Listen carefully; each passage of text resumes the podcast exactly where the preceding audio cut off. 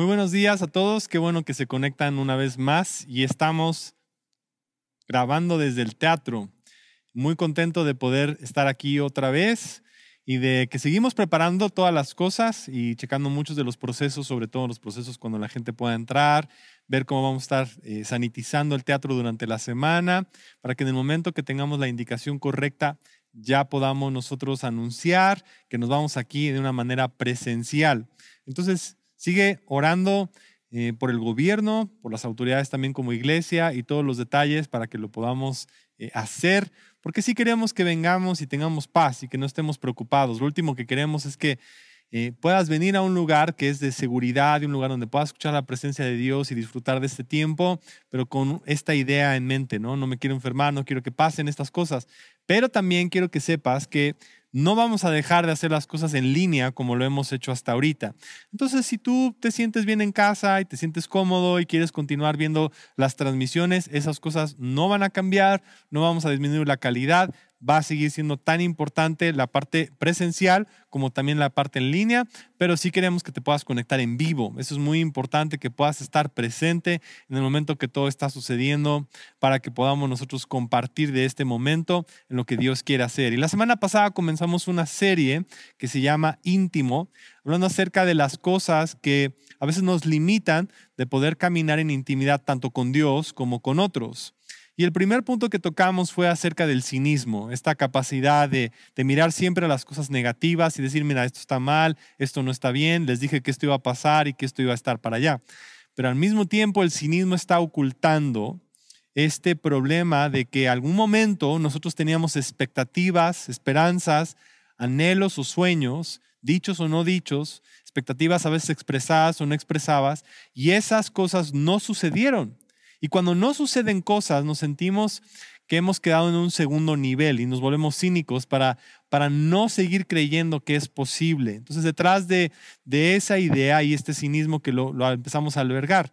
Y cuando no lo tratamos, también comienza a dejar en nosotros otra cosa que también sigue siendo destructiva, otra situación donde nos sentimos desnudos y avergonzados. Entonces, yo quiero que leamos Juan capítulo 17, versículo 22 al 24. Dice, le he dado la gloria que tú me diste para que sean uno, como nosotros somos uno. Yo estoy en ellos y tú estás en mí, que gocen de una unidad tan perfecta que el mundo sepa que tú me enviaste y que los amas tanto como me amas a mí. Padre, quiero que los que me diste estén conmigo donde yo estoy, entonces podrán ver toda la gloria que me diste, porque me amaste aún antes de que comenzara el mundo. Entonces, yo quiero que oremos este versículo. Quiero que estemos constantemente repitiéndolo sin que entendamos que Jesús estaba orando y pidiendo que tú y yo caminemos con Dios en intimidad y que Él nos ama tanto como ama a Jesús. Padre, gracias por este tiempo en tu palabra, en que nos podemos reunir, que nos podemos juntar, que, que, como familia estamos en casa, pero que también tú estás con nosotros y que deseas acercarnos a tu corazón, a que podamos conocer una relación íntima, una, una relación cercana, que no hay jerarquías, que no hay zonas VIP, que no hay tronos, que no hay sillas especiales, que tú estás aquí frente a nosotros, que no tiene que haber nadie más que nos pueda acercar al Padre más que el Hijo Jesús, y Él nos ya nos unió contigo y caminamos y podemos disfrutar de esa relación contigo en el nombre de Jesús. Amén. Creo que hay muchos momentos en los cuales nos sentimos avergonzados de cosas que nosotros hemos enfrentado en nuestra vida. Y esta, esta vergüenza es muy poderosa porque nos da la sensación de la forma en que somos, hay algo que, que está mal dentro de nosotros. La vergüenza detiene, rompe relaciones, rompe iglesias, destruye ministerios y destruye muchas cosas, porque evita de que nosotros podamos caminar de una manera genuina. Y sin duda, esto se va permeando mucho en cómo nosotros vemos y miramos entonces nuestra sociedad y cómo nos acercamos, porque hay un deseo de poder conocer a otra persona de una manera genuina.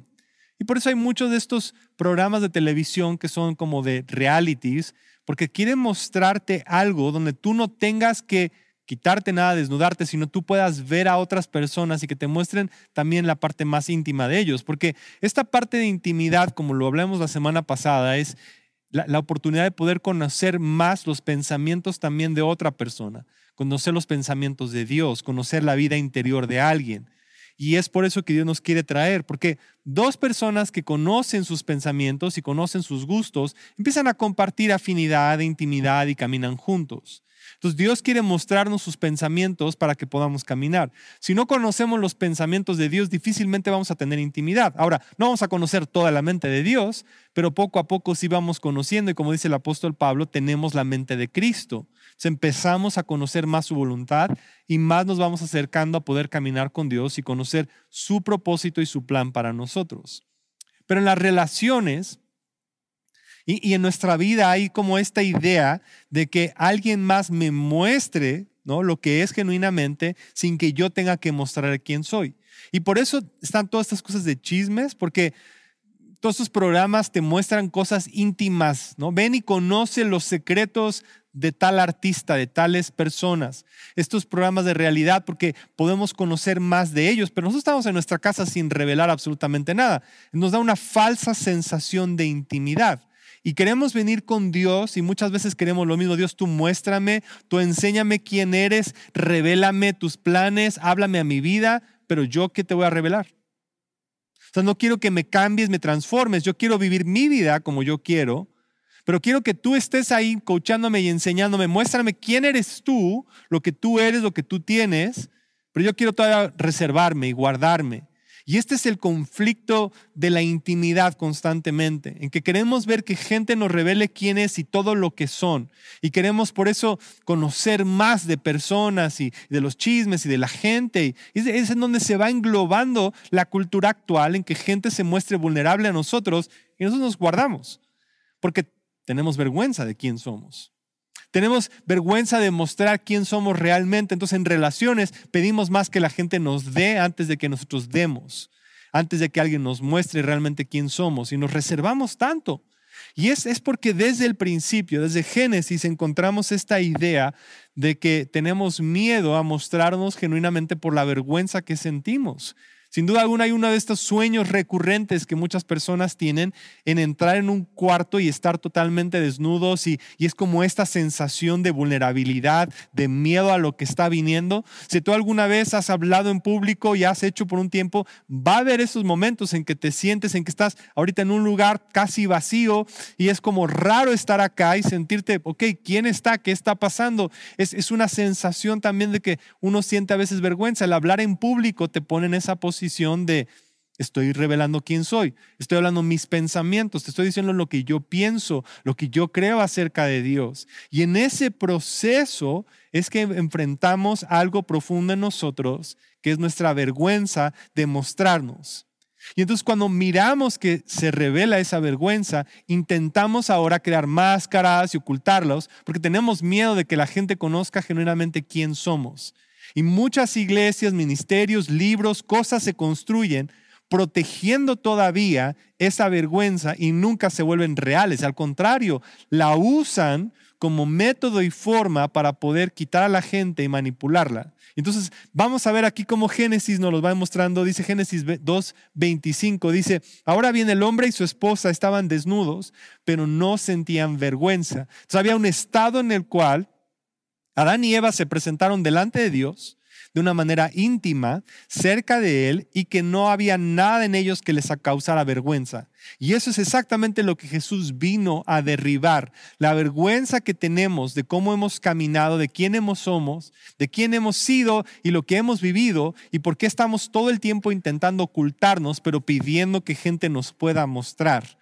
Y ese es un poquito detrás de lo que hay en la base, incluso también de lo que ahora se ha convertido en la pornografía, que tú puedes ver un momento íntimo de personas, pero tú te puedes cerrar y tú puedes estar ahí y te da una falsa sensación de intimidad. Por eso, es, por eso apela tanto, porque te quiere llevar a una sensación de yo tengo intimidad y puedo participar de algo que es tan ¿no? importante y aparte nos, nos como que nos da esta sensación de falsa identidad e intimidad con gente que está ahí en una pantalla y lo, sentimos, lo vemos aún en redes sociales. Yo siento que puedo conocer a alguien y puedo ver historias y me puedo acercar, pero yo qué tengo? Yo estoy ocultado en mi vergüenza, yo estoy ahí. Y entonces, cuando venimos ahora a presentarnos delante de Dios, está ese deseo de Dios, revélame, muéstrame, hazme. Yo me quiero guardar, me quiero reservar, me quiero mantener ahí. Y nos está robando genuinamente de ser transformados porque solamente cuando nos abrimos, Dios sana nuestra vergüenza, sana y ahora podemos ser capaces de tener una relación genuinamente íntima con Dios y al mismo tiempo íntima con otras personas. Entonces aquí lo vemos en Génesis 3.10. Desde el principio, Adán y Eva ahora fueron plagados por esta sensación de desnudez, esta sensación de estar vacíos, esta sensación de estar desprotegidos. Y lo primero que hicieron es, me quiero ir a cubrir con cosas para acercarme y alejarme de Dios. Y está esta pregunta que ha estado como resonando toda esta semana en mi mente de poder decir que tantas personas anhelan la intimidad y anhelamos la intimidad y fuimos creados para intimidad, pero tenemos esta idea, pero me siento desnudo. ¿Qué va a pasar cuando gente realmente me conozca? ¿Qué pasa si me conocen y ahora nadie me quiere amar, nadie, nadie me ve a mí digno, nadie me ve ahí? Yo por eso mejor me oculto porque si no la gente se va a dar cuenta que no soy todo perfecto y no lo puedo hacer las cosas. Entonces prefiero reservarme, prefiero alejarme, prefiero crear y creamos doble vida, dos máscaras, tres vidas, diferentes cosas porque preferimos ocultarnos a poder mostrarnos como somos. Y Génesis 3, 10, 11 dice entonces esto, te oí caminando en el huerto, así que me escondí. Tuve miedo porque estaba desnudo. Y entonces la pregunta que Dios le hace inmediatamente es, ¿quién te dijo que estabas desnudo? ¿Quién te dijo que, que, estás en esa condición? ¿Quién te dijo que tenías que avergonzarte de la condición en la que ahora estás? Entonces le preguntó el Señor y no se lo dijo de una manera condenatoria, es como que, ¿qué fue lo que pasó? ¿Cómo podemos restaurar otra vez esta relación? Y es ese momento en que vemos cómo se fracciona entonces, se destruye y se crea una distancia entre Dios y el hombre, causada por vergüenza de su acción. Y esto ha plagado desde el principio de la humanidad nuestra relación con Dios. Venimos a la iglesia avergonzados, caminamos avergonzados y la vergüenza nos ha robado tanto de una relación con Dios y con otros. Entonces aquí dice, ¿acaso comiste? ¿Acaso te alejaste? ¿Acaso decidiste ir por lo que no te había yo dicho? La respuesta era sí. Y entonces en ese momento empezaría un proceso de restauración en la cual Dios envía a su Hijo Jesús para decir, ahora yo quiero que ni aún el pecado nos pueda alejar y que podamos nosotros seguir caminando. Y que el día de hoy tú lo sepas, tú y yo no estamos aquí divididos y separados por nuestro pecado. Dios vino y dio a su Hijo Jesús a pagar en la cruz por ese pecado para que ahora no tengamos nosotros vergüenza. Él se hizo nuestra vergüenza en la cruz, enviando su vida por nosotros y muriendo y lo matamos a la cruz para que el día de hoy podamos ver qué tan terrible era nuestra condición, pero ahora hemos sido restaurados. Ahora podemos caminar con Él. Y la pregunta es entonces, ¿quién te dijo que estabas mal? ¿Quién te dijo que estabas desnudo? ¿Quién te dijo que te tenías que alejar de Dios? ¿Quién te dijo que tenías que huir de la presencia de Dios y que no podías vivir cerca entonces, pues gente me ha dicho, claro, porque por tanto tiempo iglesias, pastores, libros han predicado que tú necesitas hacer tantas cosas para poder llegar a conocer a Dios y quién sabe si tú pudieras un día disfrutar de su presencia. Hoy muéstranos, ven, toda esta manera tan terrible, está plagada de vergüenza de que si un día pudiéramos ser dignos las cucarachas inmundas que somos y todo esto es vergüenza que ha estado tan albergada que ha transformado y ha destruido nuestra identidad como creyentes y como iglesia y como seres humanos y te ha robado la dignidad de venir y decir Dios me ama. Y aquí estoy. Oye, pero pasaron estas cosas. Sí, yo sé, ha sido terrible, las traigo delante de Dios. Entonces el proceso ahora es que cuando reconocemos que algo está mal, corremos entonces a Jesús. Entonces quiero que vayamos a otro ejemplo en Juan. Y vamos a encontrar una mujer que sin duda alguna era evidente que su condición era una condición terrible. Yo quiero que imagines por un segundo que tú apareces en la Biblia, pero apareces como esta mujer una mujer adúltera, una mujer terrible, una mujer que, que había tenido cinco relaciones tóxicas destructivas. Y no solamente tuvo cinco relaciones, una que no funcionó, otra que no funcionó, otra, otra y otra. Imagínate esta situación de continuar relaciones destructivas. No solamente eso, sino es que eso es grabado y puesto en la Biblia. Y no solo es puesto en la Biblia, por la eternidad estás conocida como la mujer con cinco maridos y con la que está tampoco no es su marido, pero ahora está en esta condición para ser usado como un ejemplo de restauración. Entonces, hay, esta condición en la que tenemos que mirar y ver que Dios, aún acercándose con una mujer en esta posición, Jesús la ve y se acerca a él y le hace una pregunta que nos quiere hacer a nosotros. Y dice aquí, una vez llegó una aldea samaritana llamada Sicar, cerca del campo que Jacob le dio a su hijo José. Y allí estaba el pozo de Jacob y Jesús, cansado por la larga caminata, se sentó junto al pozo cerca del mediodía. Y poco después llegó una mujer samaritana a sacar agua y Jesús le dice a la mujer, por favor, dame un poco de agua. Y quiero que veas que Jesús se acerca a una mujer samaritana y hace algo que no es tan normal. Él le pide a la persona que en realidad no tendría cómo darle, lo pone en una posición para reconocer cuál es tu condición, para que veas que ahí está Jesús amándote. Porque hoy lo que yo quiero que sepas es que Jesús sabe cuál es tu condición. La parte más engañosa a veces es que pensamos que lo ocultamos aquí frente a la gente y que aún se lo ocultamos a Dios. Y lo difícil es que cuando se lo ocultamos a Dios, seguimos todavía en un proceso en que no somos transformados. Pero Jesús conoce nuestra condición y hoy quiere venir a preguntarnos, decir, ¿me puedes dar de beber? Quiero, quiero que me ayudes, quiero que tú hagas algo por mí, yo quiero usarte, quiero que, quiero que vengas cerca de mí. Él inicia la relación y quiere que haya ahí una conexión. Ahora, ¿por qué es tan importante esta frase de sírveme algo de tomar? Bueno, porque primero es una mujer samaritana y un hombre y sentados los dos y esta, esto no, no se conecta, esto es, esto es un momento demasiado incómodo. Es primero incómodo para la mujer samaritana porque reconoce que es judío y había entre ellos constantemente enemistad, diferencia, no se llevaban. Mucho menos un hombre pidiéndole a una mujer extraña en medio de un pozo que no conoce, llegar y decirle, dame agua. Esto, toda esta situación es incómoda, es rara, es, es vergonzosa la situación. Porque esta mujer voltea y le dice, ¿no eres judío? ¿qué estás haciendo? ¿Por qué? qué, qué, estás buscando hacer? ¿Por qué me pides a mí agua? Pero a veces Jesús nos hace preguntas para mostrar nuestra condición, para decirte aún tú puedes hacer algo y esta mujer está intentando dignificar y levantar a la mujer y decirle, tú sí puedes hacer algo. Quiero que te des cuenta que tu condición y el ser samaritana y el ser mujer, ninguna de esas cosas evita que ahora tú y yo podamos nosotros comenzar un proceso de intimidad, de caminar, de conocerse. Entonces, aquí viene el versículo 8, dice, él estaba solo en ese momento porque sus discípulos habían ido a la aldea a comprar algo de comer y la mujer se sorprendió. Claro, porque era, no era común, ya que los judíos rechazan todo trato con los samaritanos. Entonces la mujer inmediatamente le responde y le dice, esto está raro.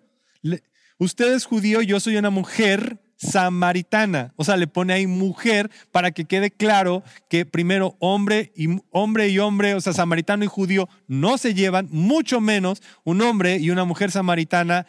Esto no conecta. Esto no es normal, esto no es como las cosas funcionan. Esto es vergonzoso, esto es incómodo, esto no es como deberían de ser las cosas. Es Jesús destruyendo todas las formas sociales de, dividir, de que estas personas sí merecen, estos no merecen. Y, y Jesús se pone ahí y dice, ¿por qué me pide agua a mí para beber?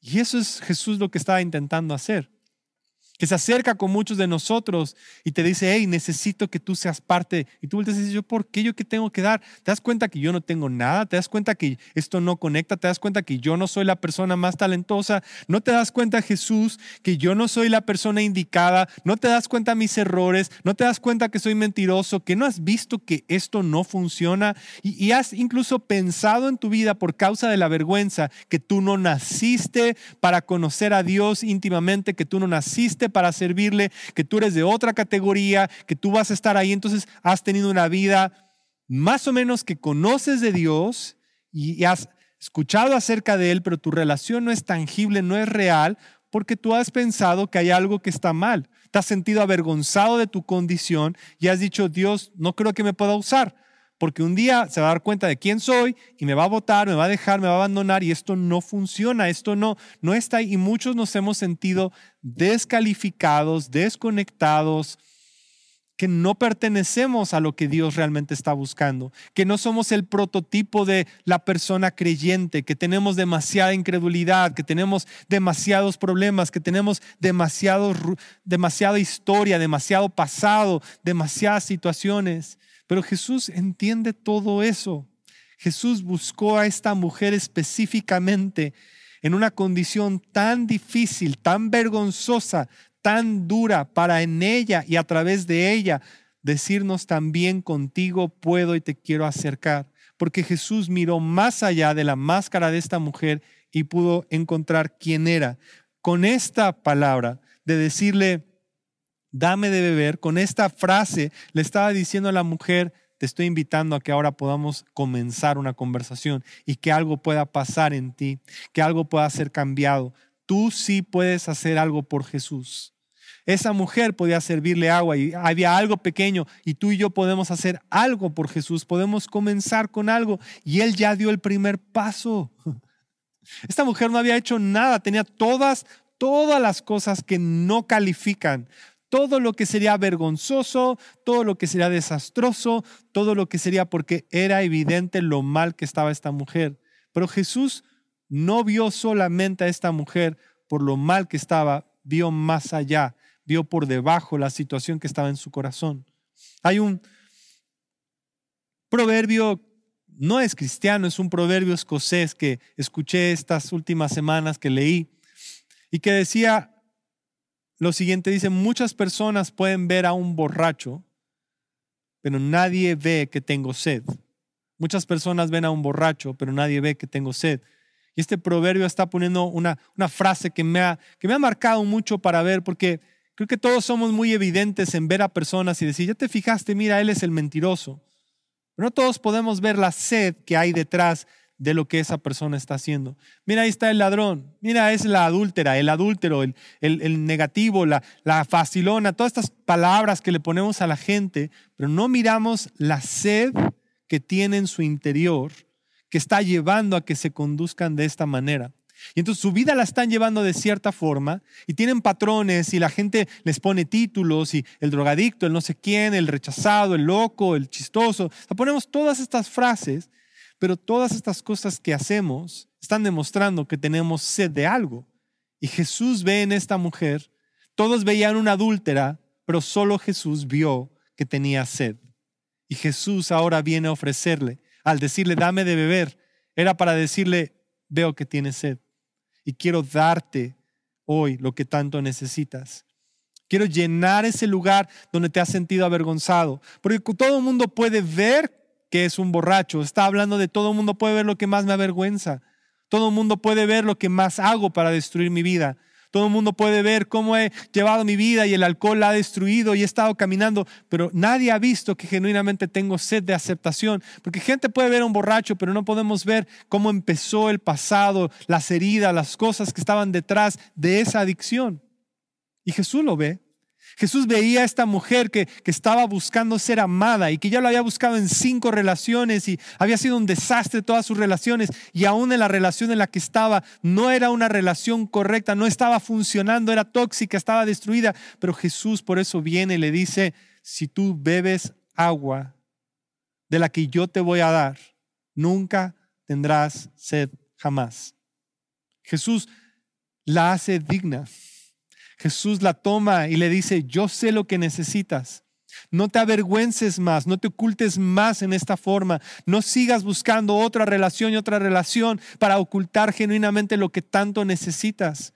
Y la vergüenza nos ha ocultado de ser vulnerables, de sentarnos delante de Dios y decir, Dios, genuinamente hoy necesito ser amado, no me siento amado, no me siento aceptado, no me siento encontrado. Y cuando venimos delante de Dios y abrimos nuestro corazón es que podemos encontrar sanidad. Porque muchos hemos venido a la iglesia y hemos pedido, Dios, cambia, cambia, cambia mis situaciones y queremos que siga cambiando aquello que es nuestra conducta, pero no le estamos diciendo, tengo sed.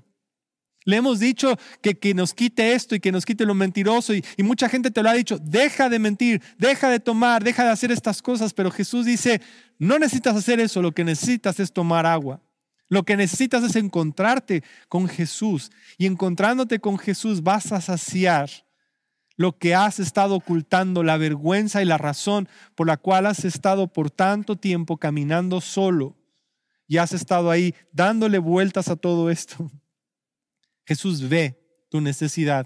Ve tu necesidad de afirmación, ve tu necesidad de amor, ve tu necesidad de compasión, ve lo que necesitas, ve lo que tanto te ha avergonzado y cómo lo buscaste. Y es que muchas veces nos avergonzamos porque nos da vergüenza decirle a alguien, necesito amor, necesito un abrazo, necesito palabras de afirmación, necesito que gente ore por mí, necesito apoyo. Y nos sentimos tan avergonzados que venimos y estamos con nuestra barrera, con nuestra distancia, con otros, pero aún con Dios. Y hoy Dios quiere que nos podamos genuinamente venir y mostrar tal y como somos delante de Él. ¿Cuáles son las máscaras que has querido usar delante de Dios?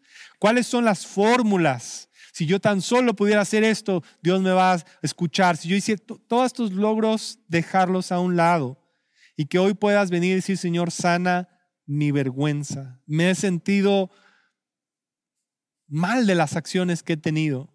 A veces sientes que no tienes cara para presentarte delante de Dios y Dios hoy te está diciendo, sé, sé lo que ha pasado, sé lo que ha sucedido, sé lo que te ha lastimado y hoy quiero sanarte, quiero sanar lo más profundo de tu interior. El Señor ve la sed y quiere saciarte para que nunca más tengas sed jamás. Y dice aquí la mujer, por favor, Señor, dame de esa agua, así nunca más volveré a tener sed jamás. Y es Jesús el que te dice, sí, acércate.